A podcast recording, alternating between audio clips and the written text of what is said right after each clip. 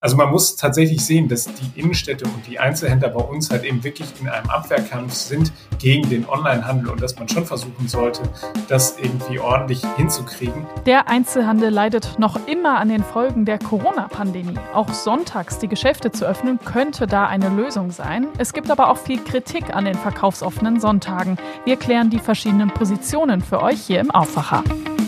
Rheinische Post Aufwacher. News aus NRW und dem Rest der Welt. Ich bin Laura Mertens. Hallo.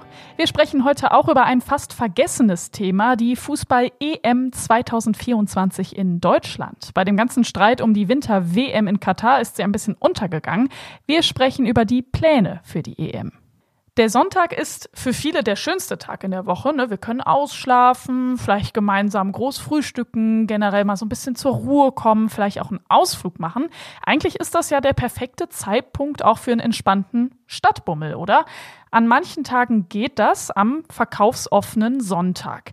Der Sonntag gilt aber auch als Ruhetag. Es gibt deshalb viel Kritik an den verkaufsoffenen Sonntagen. Mein Kollege Max Plück ist zu dem Thema jetzt hier im Aufwacher zu Gast. Hallo Max. Hallo, grüß dich. Max, wieso gibt es denn gerade so eine riesige Diskussion um die verkaufsoffenen Sonntage?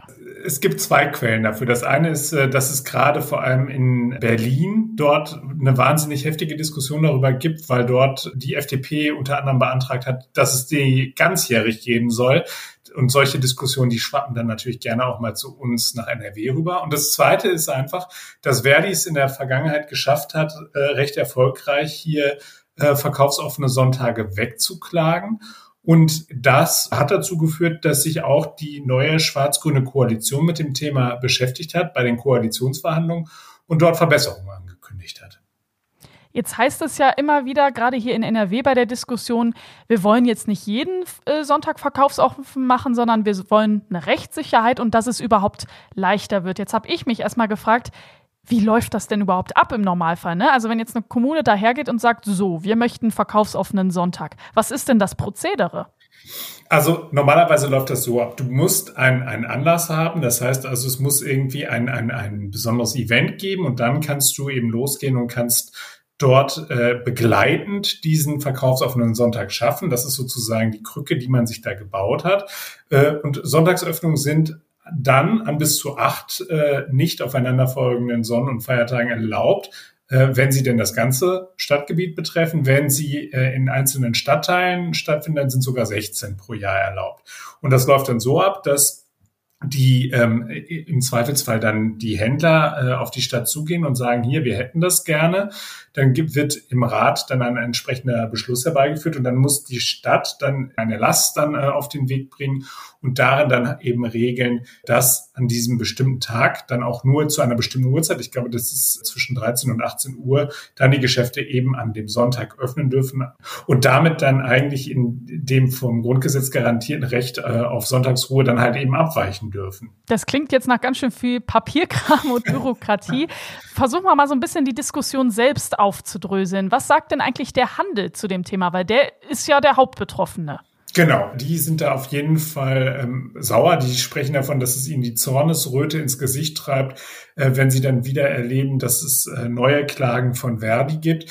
Da ist es so, ich habe äh, gesprochen mit Peter Achten, das ist der Hauptgeschäftsführer beim Handelsverband NRW, und der macht jetzt halt eben Druck auf das Land und sagt, wir brauchen hier ganz schnell Klarheit, dass es dort eben eine, eine Lösung gibt, dass es äh, ein Verfahren gibt, bei dem man dann eben rechtssicher das beantragen kann, ohne dass es halt eben dann zu diesen Klagen von Seiten der Gewerkschaft kommt. Also wir hatten fest, der Handel will das. Wahrscheinlich natürlich auch, weil wegen Corona die Umsätze immer eingebrochen sind und die sich jetzt mehr Umsätze erhoffen. Ganz genau. Und äh, ein weiteres Argument in diesem Zusammenhang ist natürlich immer, man möchte eben dem 24-7 erreichbaren Onlinehandel was entgegensetzen und dort dann eben äh, noch weitere Möglichkeiten schaffen dafür, dass wir dann alle in die Stadt gehen und shoppen können. Ich finde, das klingt ja per se erstmal plausibel. Die Gewerkschaft Verdi, hast du ganz am Anfang schon angesprochen, ist aber dagegen und klagt auch dagegen, teilweise erfolgreich. Warum? Was haben die denn für ein Problem damit? Also die sind nicht per se dagegen, dass es Sonntagsöffnungen gibt. Das muss man schon mal vorab sagen. Aber die, sie gucken ganz genau hin und sagen, die Sonntagsöffnung darf kein Selbstzweck sein. Das heißt also, man braucht einen Anlass, jetzt beispielsweise ein Stadtfest wäre sowas, äh, und dann könne man dann halt eben darüber nachdenken, dass man das begleitend ähm, stattfinden lässt. Die äh, Gewerkschaft Verdi hat natürlich in erster Linie das Wohl der Mitglieder im Blick, also der Beschäftigten, und sagt, die müssen auch eben zur Ruhe kommen können. Die haben auch ein Recht auf Freizeit und der Sonntag ist sozusagen der einzige garantierte freie Tag, den sie haben. Und deswegen sind sie da auf jeden Fall auf der Zinne. Und ich habe gesprochen dort mit der zuständigen Gewerkschaftssekretärin Astrid Rogge-Musal und die hat mir gesagt, dass sie den Eindruck haben, dass äh, die Politik dazu übergeht, eben so wischiwaschi, jetzt mit meinen Worten gesprochen, äh, da bei diesen Anlässen vorzugehen. Also das würde nicht ausreichend geprüft, dass es halt eben diese ordentlichen Anlässe gäbe. Und wenn dann Verdi zu dem Schluss kommt, das ist halt eben nicht rechtssicher, dann ziehen sie vor Gericht. Und man muss sagen, in der Vergangenheit haben sie auch häufig Recht bekommen. Hm, also schon ein bisschen schwierige Situation. Jetzt kommt in diese ganze Diskussion auch noch die Energiekrise mit rein. Die spielt auch eine Rolle. Wieso?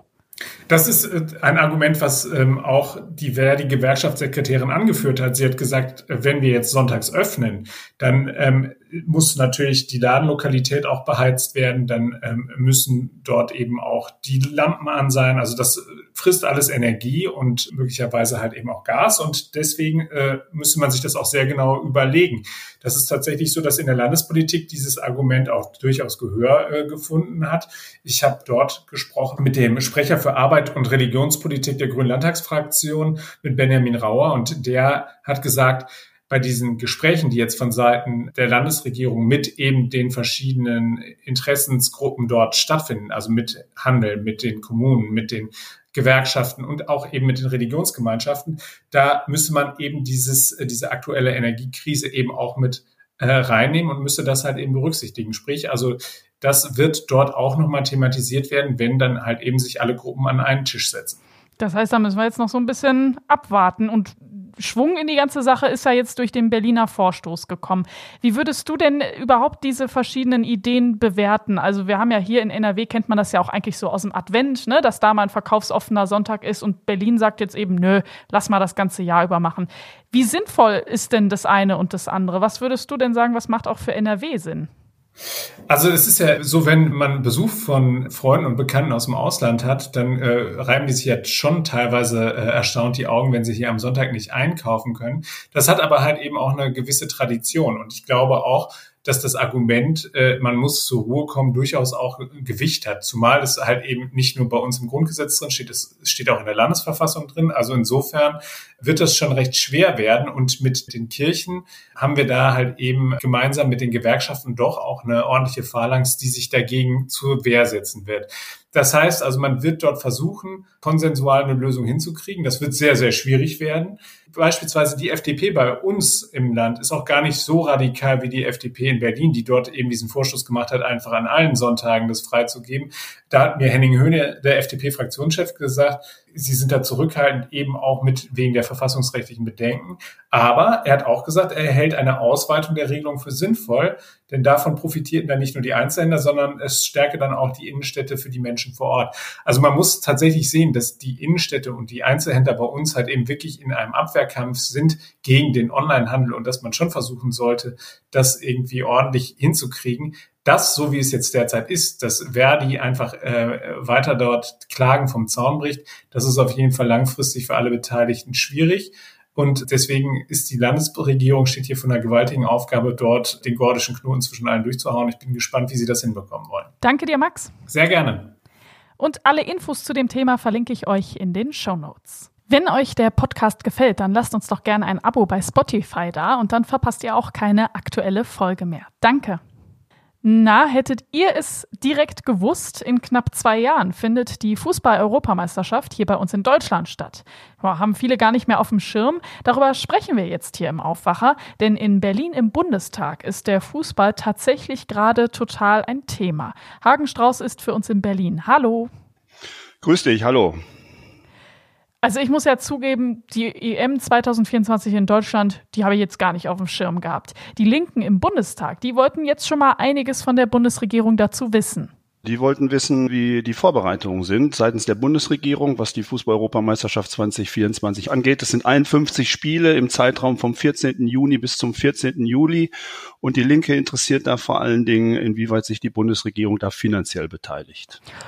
Und hat die Bundesregierung dazu jetzt auch schon was gesagt? Ja, die Bundesregierung hat äh, klargemacht, dass sie äh, dieses Turnier unterstützt. Sie hat den Verbänden, den Zuständigen der UEFA und dem DFB Garantien und äh, Unterstützungsleistungen äh, garantiert. Insgesamt, so geht aus der Anfrage hervor, sind es 18 Garantien und Unterstützungsleistungen, die man da vornimmt. Da geht es um den Bereich Geist, Schutz von geistigem Eigentum. Da geht es im Verkehrsbereich beispielsweise um Start- und Landezeitnischen während des Turniers, wahrscheinlich für Funktionäre und für Mannschaften. Da geht es um erleichterte Arbeitserlaubnisse und Erleichterungen bei Visa zum Beispiel.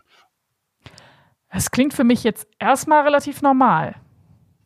Klingt normal, ist auch so, ist eigentlich auch normal, wenn du so ein großes Turnier veranstalten willst, dann äh, haben die Verbände die Macht in der Hand und die haben natürlich Forderungen und wenn du das Turnier haben möchtest, äh, dann musst du diese Forderungen eigentlich auch weitgehend erfüllen. Was der Linke halt aufstößt, ist der steuerliche Aspekt, denn äh, die Verbände sind von der Einkommenssteuer und von der Körperschaftssteuer beispielsweise befreit worden. Das kann man machen, so sagt zumindest die Bundesregierung, das ist erlaubt, weil es sich um äh, eine Veranstaltung von großem öffentlichen Interesse handelt. Das stimmt ja auch, das ist die Fußball-Europameisterschaft.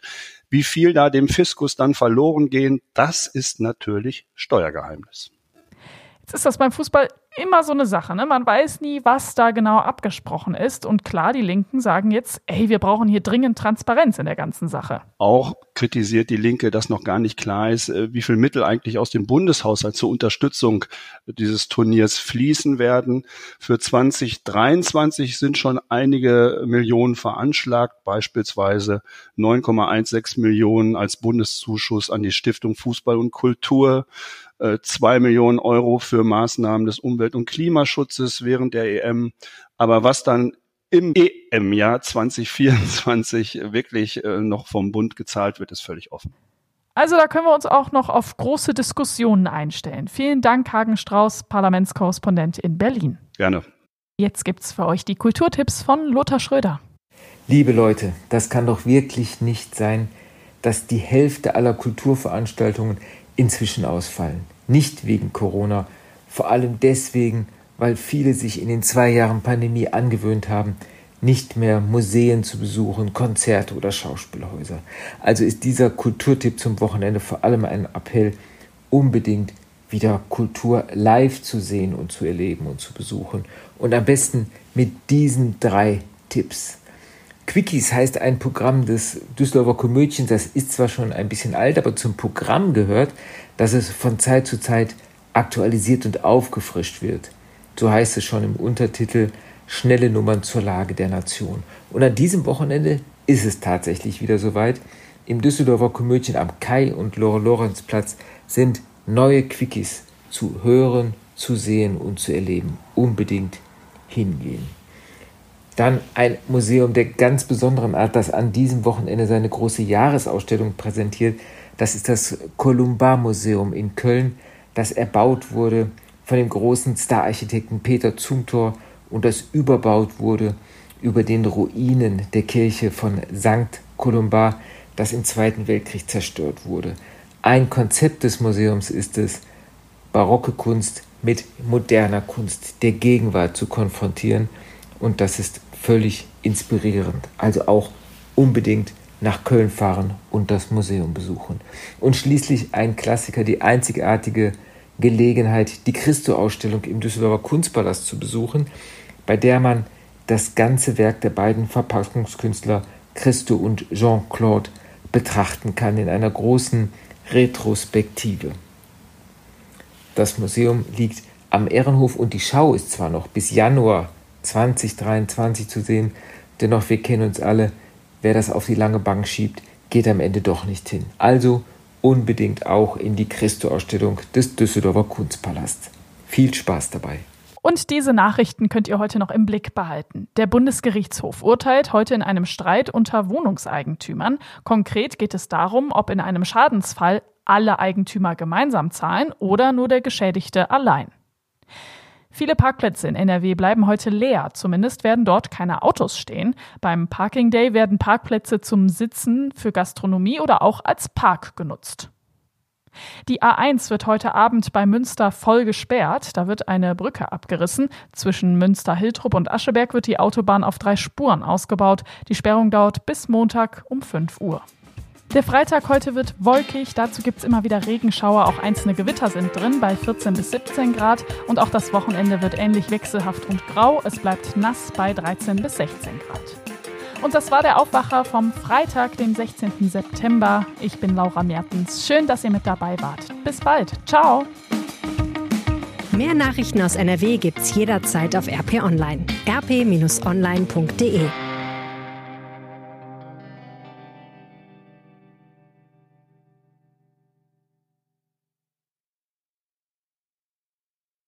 This is your invitation to the intersection of versatility and design. Experience the empowering feeling of the Lexus SUVs and some of the best offers of the year on select models at the Invitation to Lexus sales event now through April 1st. Lease the 2024 RX 350 Premium All-Wheel Drive for 528 a month for 36 months with $49.99 due at signing. Experience amazing at your Lexus dealer. Call 1-800-USA-LEXUS for important lease offer and pricing details. Not all customers will qualify. Offer in the Lexus Eastern area and it's April 1st, 2024.